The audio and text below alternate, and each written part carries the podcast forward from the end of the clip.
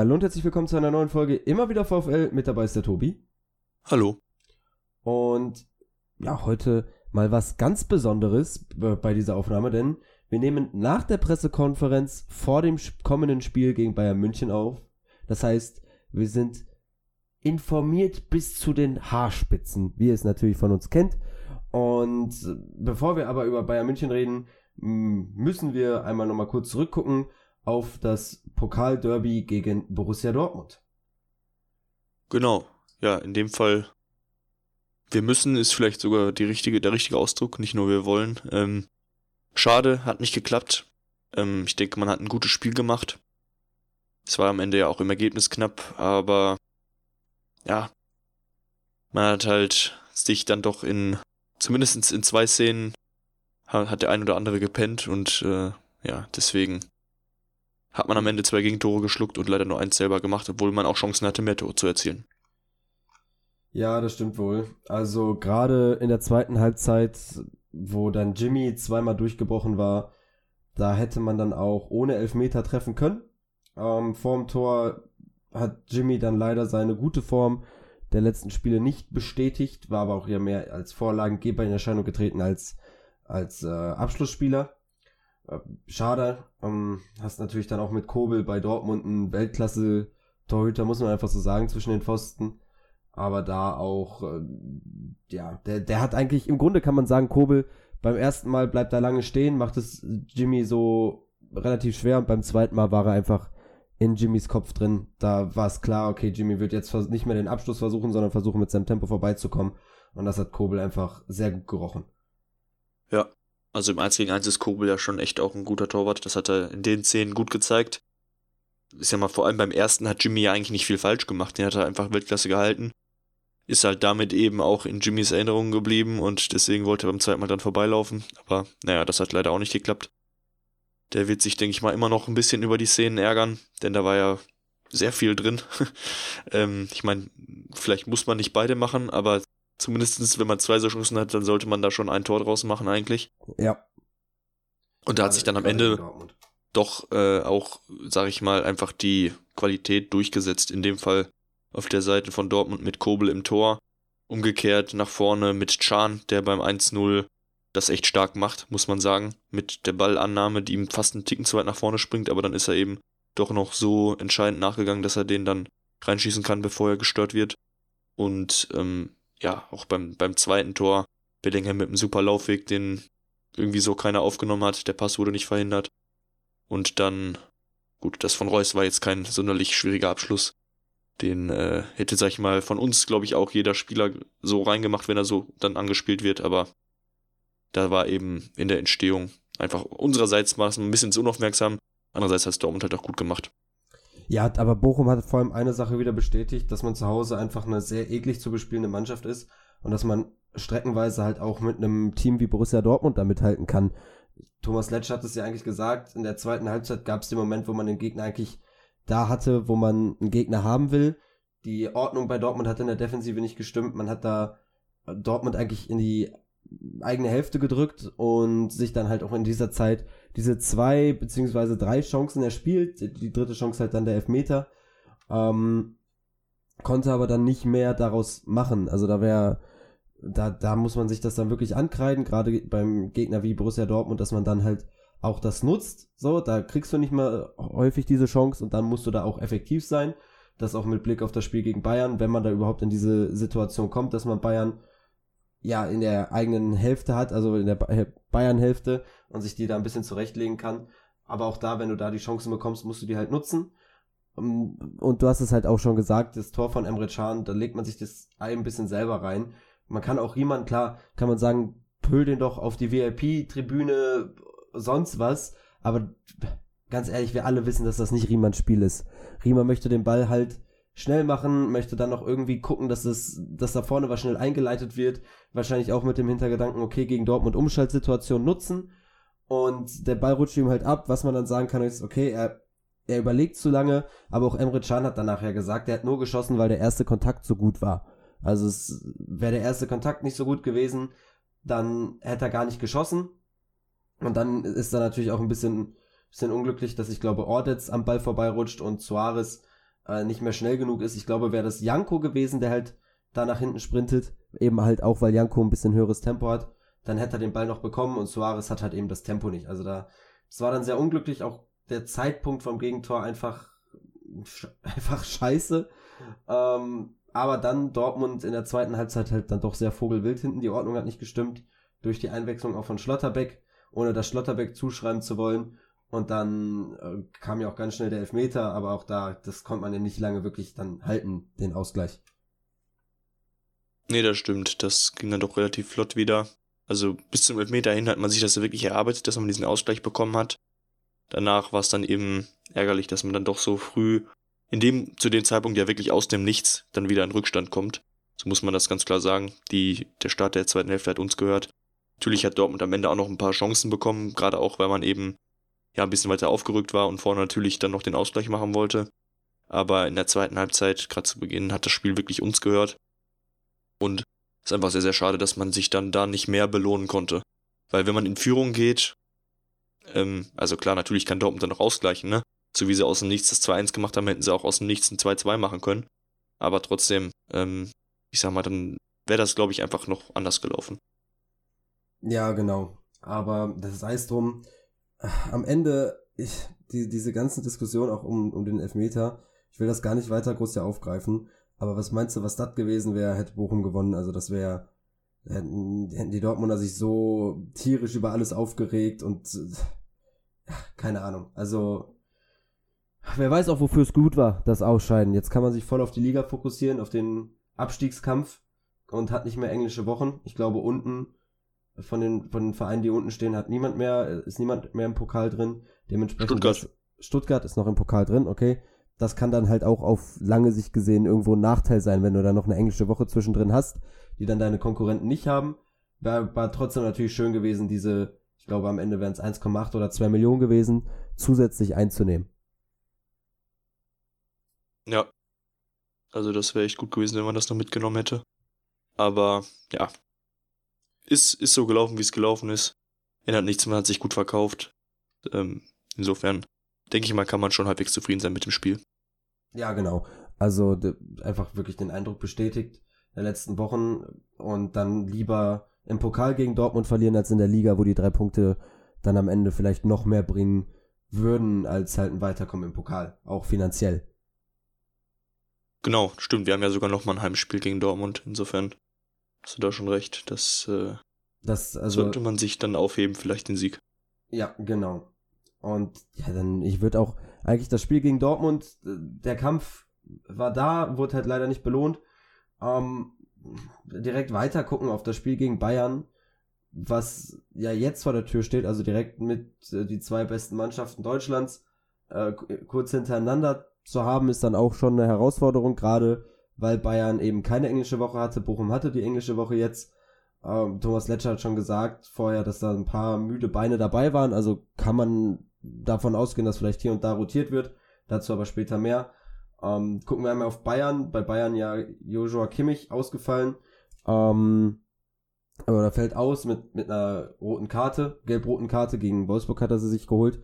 Dafür wird wahrscheinlich ein altbekannter mit Goretzka nach hinten rutschen, aber ey, bei Bayern fällt ein Kimmich aus und dann hast du dahinter immer noch Leute, die krank viel Qualität haben. Also, das ist jetzt nicht, nicht äh, kein sonderlicher Vorteil für den VfL.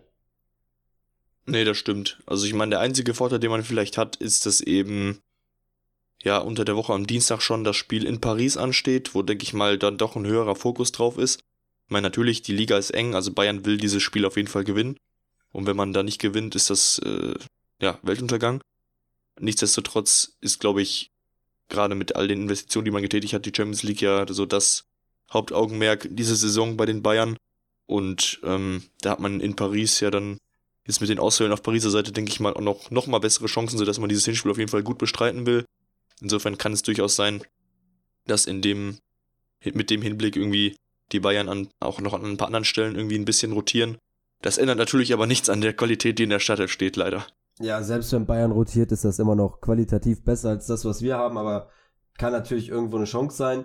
Auch habe ich irgendwo gelesen, dass Bayern vielleicht nicht mit 100% dann bei Bochum reingeht, weil sie sich dann irgendwo schonen wollen für Paris. und halt auch nicht verletzen wollen. Und dann könnte Bochum da, wenn sie genauso eklig spielen wie gegen Dortmund, vielleicht Bayern kurzzeitig überraschen, aber da jetzt andersrum, vielleicht also jetzt in der, in der Woche gegen Dortmund gespielt. Nagelsmann wird sich das Spiel genau angeguckt haben, weil qualitativ ist Dortmund, wie gesagt, mit einer der besten Mannschaften der Liga. Er hat gesehen, wie Bochum gegen Dortmund gespielt hat. Das heißt, er wird Bayern auch dementsprechend darauf einstellen und den Spielern in die Köpfe setzen, dass Bochum sehr wahrscheinlich ekelig spielen wird und äh, ja, wo Bochum Chancen liegen, nämlich im Umschaltspiel. Dafür muss man jetzt keine Trainerausbildung gemacht haben, äh, dafür das, äh, um, um das zu wissen. Ähm, da wird dann Nagelsmann auch eben aus dem Hinspiel gelehrt haben. Klar, jetzt ist ein anderer Trainer an der Seitenlinie, aber auch da wird er seine Lehren rausgezogen haben und äh, das wird dann, denke ich mal, für den VfL ein ganz, ganz schwieriges Spiel. Ja, das auf jeden Fall. Also, ich sag mal, was ähm, halt auf jeden Fall auch ein Problem ist für uns. Ähm, ich hast schon gesagt, die Bayern werden nicht, äh, werden das, werden das Spiel ja schon so mit Ernsthaftigkeit angehen. Die haben eben jetzt unter der Woche, konnten sie sich schon. Ähm, jetzt wollte ich irgendwas sagen, aber mir ist es leider entfallen. Ähm, Schade. Ja, komme ich, komm ich vielleicht gleich noch drauf. Nee, also das ist, ist auf jeden Fall, ich meine, du hast ja schon gesagt, dass sie vielleicht nicht 100% reingehen, das glaube ich nicht mal unbedingt, weil es eben jetzt ein sehr wichtiges Spiel ist auch, so für Nagelsmann um sein Standing, da ist ja auch viel im Coaching-Stuff passiert. Da muss einfach jetzt auch so ein bisschen das Signal kommen, dass das der richtige Weg ist, den man da einschlägt, damit da auch alle weiter seinen, äh, ich sag mal, ihm den Rücken frei halten. Ich sag mal, das Management steht ja auch noch hinter ihm, aber wenn dann irgendwann in der Liga die Ergebnisse ausbleiben, äh, ist da ja auch einfach mehr Medienrummel drumherum als bei uns. Ähm, du hast gerade schon gesagt, taktisch ist irgendwie ziemlich klar, wie, wie das Spiel aussehen wird. Das ist dann auch so ein bisschen die Frage, wie man das aus Bochumer Seite angeht. Wenn man ja dann eben einen Mix finden muss aus, äh, ich glaube, Letsch hat das so schön genannt, äh, aus Rotation mit, mit neuer Frische und eben eingespieltem Team. Und gerade wenn man kontern will, braucht man ja aber eigentlich die schnellen Spieler, die jetzt teilweise ja auch äh, beide Spiele gemacht haben, ne? Ja, das stimmt. Also äh, vorne hat man ja trotzdem noch genug schnelle Spieler ähm, in der Hinterhand. Gerade Gerrit Holtmann hat ja dann nach seiner Einwechslung in Dortmund eigentlich auch ein gutes Spiel abgeliefert. Also ein, ein das best, eins der besseren Spiele von ihm in letzter Zeit.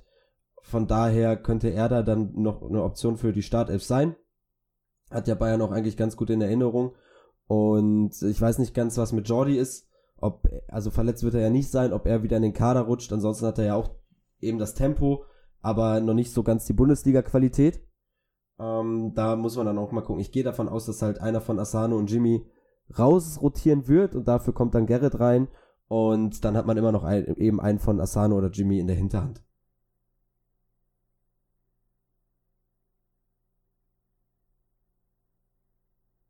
Tobi? Hörst du mich noch? Jetzt hör ich Ja, dich, du warst ja. abgehakt am Ende. Ich habe dich nicht mehr gehört, deswegen wusste ich nicht, wie du das zu Ende gebracht hast. Mir ist auf jeden Fall eingefallen, was ich gerade sagen wollte weil du ja gesagt hast, Nagelsmann weiß, wie Bochum spielen wird. Und wir haben auch schon gesprochen, wir haben die schnellen Konterspieler. Aber ein Problem, was wir eben haben, ist, dass es ein Auswärtsspiel ist, ne? Ja, das stimmt. Also Auswärtsspiele VfL sind nie so, nie so ganz gut. Wir haben ja noch das letzte bestens in Erinnerung. Ähm, aber irgendwann muss man auch auswärts mal anfangen, Fußball zu spielen. Also warum nicht in Bayern, könnte man jetzt sagen. Aber gerade Bayern ist da wahrscheinlich einer der schwierigeren Gegner. Nicht wahrscheinlich, sondern ist, wenn nicht sogar der schwierigste auswärts. Und da, dann, ja, äh, ihr merkt schon, so der Optimismus ist nicht so ganz da mit dem Hintergedanken, wie der VfL auswärts ist und eben Bayern München. Das Einzige, was mich irgendwie gerade ein bisschen optimistisch stimmt, ist alles, was danach kommt, nämlich nicht mehr Bayern München in der Liga. Ja, stimmt, dann haben wir unser Sollprogramm erfüllt. Nein, also ich meine, das, der, der Punkt, was, was halt ein Vorteil sein kann, der eben dann, ja, dadurch, dass man eben auswärts spielt, natürlich wieder so ein bisschen die Frage ist, ob man es dann auf den Rasen bekommt, aber ich meine, es erwartet ja wirklich keiner was, ne? Also wenn man jetzt nicht wieder 7-0 verliert, wäre das schon fast eine Verbesserung. Insofern, ähm, der Druck liegt bei Bayern. Die wissen natürlich auch, wie man damit umgeht, keine Frage. Aber letztes Jahr konnten wir auch in einem der beiden Spiele überraschen warum nicht auch dieses Mal wieder? Also, es, es ist zwar sehr, sehr, sehr, sehr unwahrscheinlich, aber ja. Ja, so kann Da jetzt das gegen Dortmund schon nicht geklappt hat, dann, dann halt vielleicht Bayern, jetzt. Ne? Ja. Genau. Äh, da wird ja auch was gefeiert rund um das Spiel, nämlich 50 Jahre Bochum und die Bayern, die Fanfreundschaft. Da lädt die Südkurve München ein. Ähm, da ist eine gemeinsame Choreo geplant. Und äh, da, also das nur so am Rande. Ähm, gucken wir aber trotzdem dann jetzt mal auf die Aufstellung vom VfL. Wir haben ja gerade schon gesagt, ein paar Rotationen. Im Angriff haben wir auch schon mal kurz drüber geredet. Fangen wir aber hinten an. Manuel Riemann wird, denke ich, nicht rausrotieren, trotz seines Fehlers gegen Dortmund. Ich glaube, die Innenverteidigung Ordetz und Masovic wird auch so bleiben.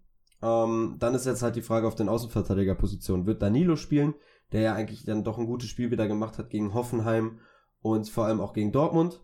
Oder spielt äh, Janko? Ähm, ich gehe nicht davon aus, dass beide spielen werden, sondern dass Staphylides jetzt für einen der beiden reinrutschen wird. Ja, du hast schon recht. Also eigentlich, Staffy ist jetzt, das heißt immer, der wäre da hinten dran. Gut, es wurde zuletzt nicht öffentlich über ihn gesprochen, aber zumindest, dass er, dass er Einsatz zeigt, dass er jetzt auch mal wieder einen Einsatz verdient hätte eigentlich.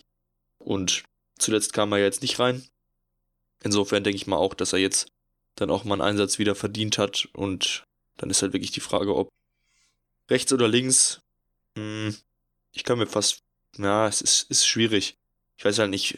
Es hängt ein bisschen auch damit zusammen, wer natürlich das Spiel am Mittwoch jetzt noch besser verkraftet hat. Also ob Suarez gerade einen Ticken fitter ist oder ob es eben Janko ist.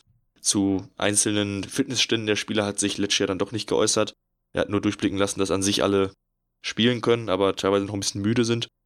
Ähm, ja, ich, ich glaube, dass äh, Stuffy wahrscheinlich mal wieder rechts hinten dran darf. Auch wenn natürlich so ein bisschen das Ding ist, dass Bayern ja wirklich extrem schnelle Flügelspieler hat und Janko da natürlich im Vergleich zu Stuffy doch einen kleinen Vorteil hat, tempomäßig. Ja, natürlich, aber ich gehe eigentlich auch davon aus, dass Stuffy da reinkommen wird und das dann mit seiner Erfahrung und seinem Einsatzwillen da irgendwie versucht auszugleichen. Ein bisschen Angst habe ich auch vor dem Duell Musiala gegen VfL Bochum. Das wird ganz interessant werden, wenn er Musiala zum Tänzchen bittet. Äh, muss man irgendwie hoffen, dass man ihn und natürlich auch die zehn anderen Bayern-Spieler inklusive Sommer äh, unter Kontrolle bekommt. Aber Musiala macht mir da doch irgendwie am meisten Bauchschmerzen, weil das ja dann schon doch schon ein sehr außergewöhnlicher Fußballer ist. Ähm, aber nochmal, ja? Toto ist doch ein erfahrener Mann mit einer lockeren Hüfte. Also wenn er Musiala zum Tänzchen einlädt, dann äh, lässt er sich da schon drauf ein. Dann, dann lässt er den, äh, lässt er Musiala den Toto-Tanz tanzen. Genau. Ja, ähm, ja, gut. Aber äh, Verteidigung sind wir uns dann ja einigermaßen einig, wie es aussehen wird. Gucken wir mal ins Mittelfeld. Toto hast du angesprochen, der wird ja wahrscheinlich spielen. Jetzt ist die Frage, ich gehe auch davon aus, dass da rotiert wird, ob's Stöger oder Förster trifft. Äh, viele würden jetzt sagen, Stöger hatte die letzten Spiele gar nicht so gut gespielt äh, und Förster war besser in Form. Ähm, ich gehe aber davon aus, dass es halt diese klassische Auswärtsspielrotation sein wird, dass Förster rausgeht und dafür kommt dann Kunde rein. Ja, ich denke, das ist auch das, womit ich rechne. Es ist ja wieder so, wie schon, äh, oder was heißt wie schon, aber es war ja so, dass beim ersten Spiel von Letsch hat der Stöger ja draußen gelassen. Das war ja in Leipzig. Und nach dem Spiel hat er es ja dann, oder zur Halbzeit gemerkt, dass das nicht gut läuft. Hatten ja dann auch eingewechselt, dann lief es auch irgendwie besser. Und hat ja nach dem Spiel sowas, auch sowas gesagt wie, ähm, ich weiß jetzt, dass wir nicht ohne Stöger spielen können. So nach dem Motto. Insofern, ich weiß nicht, ob diese Aussage immer noch gilt, aber so an sich glaube ich, dass Letsch schon auch große Stücke auf Stöger hält und dann eher die Rotation eben, ähm, ja, Förster oder Kunde ist und in dem Fall dann der etwas fittere Kunde wahrscheinlich rein darf. Ja, gehe ich, gehe ich auch von aus. Äh, Habe ich ja gerade schon auch gesagt. Und Kunde bringt da auch, glaube ich, auch nochmal ein bisschen mehr Körperlichkeit rein, die du dann vielleicht gegen Bayern brauchst und halt auch irgendwo internationale Erfahrung, äh, die dann nicht ganz schlecht ist gegen so ein Team wie Bayern. Dass dann Kunde da mit seinem, mit seiner Dynamik, seiner Robustheit dann versucht im Mittelfeld, äh, die, ja, ein bisschen eklig zu sein. Ähm, dann offensiv haben wir schon mal ein bisschen drüber geredet, ob es jetzt Asano oder Jimmy trifft. Äh, ich glaube ja weiterhin wirklich, dass, äh, also ich glaube eher, dass es Jimmy treffen wird, der ja mehr Spiele in den Knochen hat jetzt in den letzten Tagen als Asano. Und dass dann für Jimmy Holtmann reinkommt, auf links, Asano auf rechts. Und wir dann so ähm, auf Außen trotzdem noch unser Tempo haben. Ja, ich meine, andererseits hat halt Jimmy wurde ausgewechselt und Asano hat, glaube ich, durchgespielt gegen Dortmund.